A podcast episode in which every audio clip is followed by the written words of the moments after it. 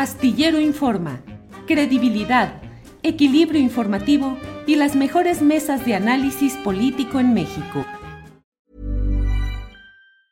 Burroughs Furniture is built for the way you live. From ensuring easy assembly and disassembly to honoring highly requested new colors for their award-winning seating, they always have their customers in mind. Their modular seating is made out of durable materials to last and grow with you. And with Burrow, you always get fast, free shipping. Get up to 60% off during Burrow's Memorial Day sale at burrow.com slash ACAST. That's burrow.com slash ACAST. burrow.com slash ACAST. It's that time of the year. Your vacation is coming up. You can already hear the beach waves, feel the warm breeze, relax, and think about work. You really, really want it all to work out while you're away. Monday.com gives you and the team that peace of mind. When all work is on one platform and everyone's in sync, things just flow wherever you are. Tap the banner to go to Monday.com.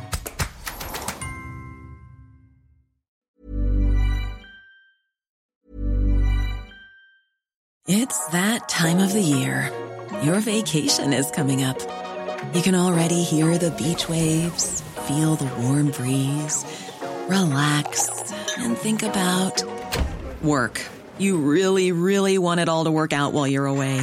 Monday.com gives you and the team that peace of mind. When all work is on one platform and everyone's in sync, things just flow wherever you are. Tap the banner to go to Monday.com.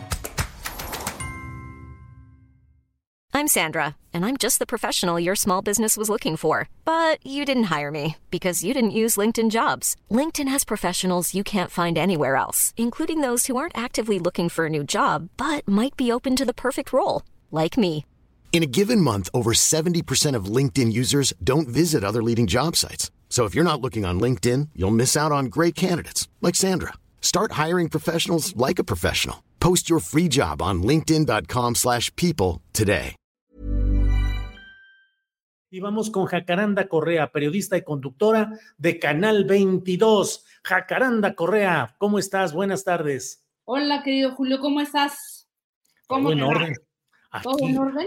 Todo en orden, Jacaranda. Tú, Qué bueno, mi querido Julio. Pues también aquí ya con la cuarta, quinta, sexta ola de calor, no sé, eh, pleno este otoño, bueno, pues sí, otoño y mira, vamos, ya volvimos a sacar la ropa de, del verano, ¿no? Está bien. querido Julio. Fíjate que te voy a contar que asistí a esto que se llama la Cumbre Mundial, de Desinformación vía, este, eh, bueno, o sea, fue, fue digital. Este es el tercer año que se lleva a cabo esta, esta cumbre y está organizada por la Sociedad Interamericana de Prensa, la Fundación para el Periodismo este, Gabriel García Márquez, Proyecto Desconfío de Argentina, eh, Google News este, también está ahí metido, en fin, son una cantidad de instituciones muy interesantes que, eh, que han llevado a cabo pues este encuentro en el que estuve por ahí conectada durante dos días. Y fíjate que fue muy interesante, mi querido Julio, me hizo pensar muchísimas cosas. Se presentaron varios trabajos de investigación eh, por parte de periodistas de toda la región, de América Latina, también este, algunos de España, uno de Francia por ahí, pues que han desenmascarado grandes eh, conglomerados, ¿no? Eh, digamos que contribuyen a la desinformación, porque no solamente se utiliza con fines político-electorales, sino también se construyen grandes fraudes transnacionales e incluso criminales. Bueno, lo interesante de todo esto, este, Julio, es que de las cosas que se dijeron y que me llamaron mucho la atención, porque ahí viene lo interesante, es que además de estos grandes conglomerados, quienes más contribuyen a la desinformación, y esto está subrayado, son políticos, eh, partidos, funcionarios de todos colores y sabores, y una cosa que, en la que se insistía que me parece muy importante, Julio, es que la desinformación, decían por ahí, contribuye a generar desconfianza en las instituciones y la desconfianza genera desinformación y la desinformación genera polarización. ¿A quién le conviene tenernos polarizados con la desinformación, mi querido Julio? Bueno, eh, se dieron todo tipo de ejemplos. Por supuesto, el padre de la desinformación, Donald Trump, y por ahí pasando por Bolsonaro, actualmente con Milley. O sea, este tipo de personajes que están como muy ubicados, pero también se habló de muchos otros, eh, digamos que otros países que contribuyen a este tipo de noticias falsas. Bueno, eh, rápidamente, mira, aquí unos, unos datos muy generales. Se, se, explica, y creo que eso hay que compartirlo con la gente, o sea, el tema de la desinformación, Julio, tiene siglos, no es algo nuevo, pero ciertamente las redes sociales y estos conglomerados mediáticos de los que hemos hablado, conglomerados transnacionales, han contribuido a propagar noticias falsas y un montón de cosas que desvirtúan, pues, eh, eh, digamos que la discusión en el, en el terreno público. Y por ahí un dato que en el mundo cada segundo se publican, imagínate tú, 6 mil tweets, yo todavía le digo tweets, 740 mil mensajes de WhatsApp y 694 posts de Instagram cada segundo. Eh, no es nuevo, como decía yo, el tema de la desinformación, pero el gran problema hoy con las redes sociodigitales, este Julio, es que eh, de las conclusiones que se dieron con las investigaciones que se presentaron ahí, es que se ha naturalizado la mentira, Julio. Ya está normalizada y no se le sanciona. Y lo que tenemos eh, enfrente es una cantidad de técnicas, de las cuales también se hablaron, y de estrategias que cada día se perfeccionan más para manipular a la opinión pública con fines, repito, no solamente electorales, políticos, también delincuenciales. Y el reto, digamos que del periodismo y de los medios públicos es enorme en este momento en el que se necesitan varios frentes. Ahora bien, una de las cosas que se planteaban, y aquí viene pues todo lo interesante, mi querido Julio, es que eh, casi todos los periodistas, fact-checkers, instituciones que, presentaron ahí sus investigaciones, coinciden en que, digamos que la responsabilidad primaria de la desinformación, o sea, eh, el punto nodal recae en los gobiernos y en los eh, organismos multilaterales. Y aquí lo interesante es eh, el pronunciamiento que se hace de manera general por parte de periodistas, este, repito, este, coordinadores de, de, de fact-checkers, etcétera, que es urgente regular la desinformación pero con mucho cuidado, y aquí lo subrayo, porque eh, digamos que este tema se ha hablado en muchas ocasiones y la gente cuando se habla de regulación se piensa en automático que es atentar contra la libertad de expresión, y sí, es cierto que hay un gran riesgo de que eso suceda ahí. Pero bueno, se propusieron varias cosas que aquí me parece interesante y las voy a enumerar muy rápidamente. ¿Cómo lograr una legislación inteligente, una regulación? No de control gubernamental o de intromisión en las líneas, digamos que editoriales de medios digitales o periódicos tradicionales, sino de cómo nos vamos a poner de acuerdo para cerrarle paso a la desinformación.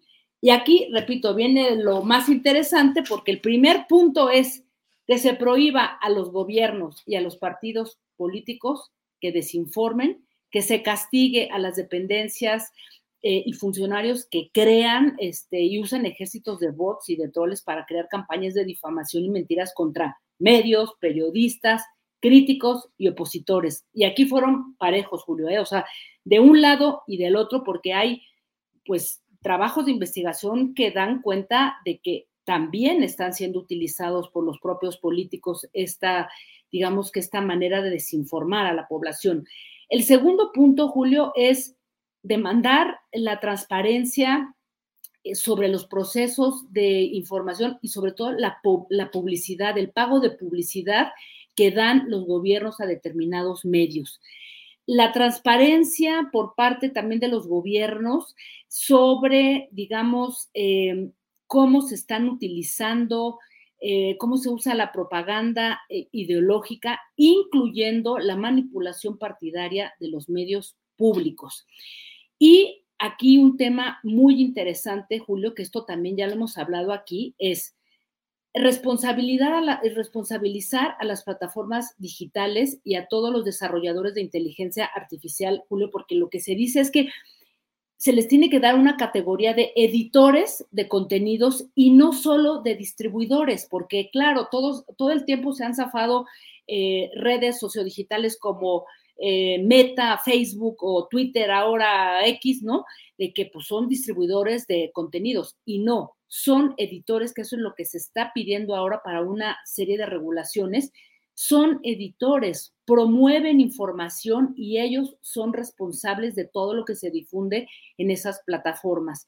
Y finalmente, Julio, es prohibir a los gobiernos crear una serie de tribunales o instancias de contenido para erigirse en jueces de las libertades de prensa y de expresión. Y eh, digamos que dentro de estas propuestas se insiste en que el Estado debe de subsidiar a grupos independientes o entidades autónomas para hacer una revisión de todo lo que se está promoviendo en las redes y en todos los este, eh, conglomerados digitales que contribuyen a la desinformación. Y finalmente, Julio, em, fíjate que aquí me, me, pareció muy interesante una, pues una frase lapidaria, eh, lo que dicen es que, bueno, pues tenemos enfrente grandes campañas de desinformación que están contribuyendo a dinamitar las democracias y en eso estamos contribuyendo medios de comunicación políticos, este, gobiernos enteros, partidos, funcionarios y pues se plantean varias cosas. Se presentó un manual también y creo, este Julio, pues que eh, es, esto no lo debemos de echar en saco roto. Aquí, aunque ya hay por ahí algunos intentos, en algún momento, este, Lab Tlatelolco, encabezado por John Ackerman, empezaron a hacer una serie de propuestas sobre este tipo de, de temas, pero obviamente todavía está muy, digamos que muy en ciernes porque ciertamente da miedo. Todo lo que, lo que diga regulación de redes sociodigitales, por supuesto que nos lleva a pensar en un control, en una censura, pero lo que se ha promovido aquí desde esta cumbre mundial de la desinformación es que es urgente regular este, para parar estas campañas de desinformación, mi querido Julio. ¿Cómo ves? Pues muy interesante todo lo que planteas y efectivamente me quedo mucho pensando en esta idea de cómo estos medios que han hecho fortunas con la difusión de contenidos y que efectivamente, pues ellos dicen, pues yo qué, ahí lo que la gente mande y como lo mande, así lo vamos eh, reproduciendo, sin ponerse a ver que hay una responsabilidad social de interés público en el manejo de lo que hoy es ya los aparatos de construcción mayoritaria de la percepción social, que son las redes sociales, Jacaranda. Así es, y, y, lo que se está diciendo es, a ver, o sea, transparencia de parte de los gobiernos, pero transparencia también de las de las redes y las plataformas, de cómo se usan los algoritmos famosos, ¿no? Cómo se están usando los datos. O sea, creo que sí debe de haber un, un pues un punto de arranque, Julio, para ponerle alto a esto y como, y como te digo, o sea, también los políticos y los partidos contribuyen a la desinformación, pero de, eh, de todos los colores y de todos los sabores, este, mi querido Julio. Entonces, fue muy interesante. Yo le recomiendo a nuestro eh, público que eche un vistazo a esta cumbre mundial, cumbre global de desinformación. Todos los contenidos están en, YouTube y ahí pueden eh, escuchar lo que se dijo. Bien, pues Jacaranda, muchas gracias como siempre y estamos atentos a estas eh, posibilidades de remover las neuronas en estos tiempos calientitos de otoño candente, Jacaranda. Así vamos a llegar a diciembre, mi querido Julio, echándonos el abanicazo, qué barbaridad. Bueno, pues que así sea. Jacaranda, como siempre, muy amable y seguimos en contacto. Hey, folks, I'm Mark Marin from the WTF Podcast, and this episode is brought to you by Kleenex Ultra Soft Tissues your ally to help tackle your allergy symptoms this season. I love the change of seasons, but nobody loves pollen and all those other things floating in the air that make you sneeze during this nice weather. Kleenex Ultra Soft tissues are hypoallergenic and allergist approved. So fight back against watery eyes and runny noses without worrying about irritating your skin. For this allergy season, grab Kleenex and face allergies head on. Planning for your next trip? Elevate your travel style with Quince. Quince has all the jet setting essentials you'll want for your next getaway, like European linen, premium luggage options, buttery soft Italian leather bags, and so much more. And it's all priced at 50 to 80% less than similar brands. Plus, Quince only works with factories that use safe and ethical manufacturing practices. Pack your bags with high-quality essentials you'll be wearing for vacations to come with Quince. Go to quince.com slash trip for free shipping and 365-day returns. Para que te enteres del próximo noticiero, suscríbete y dale follow en Apple, Spotify, Amazon Music, Google o donde sea que escuches podcast. Te invitamos a visitar nuestra página julioastillero.com.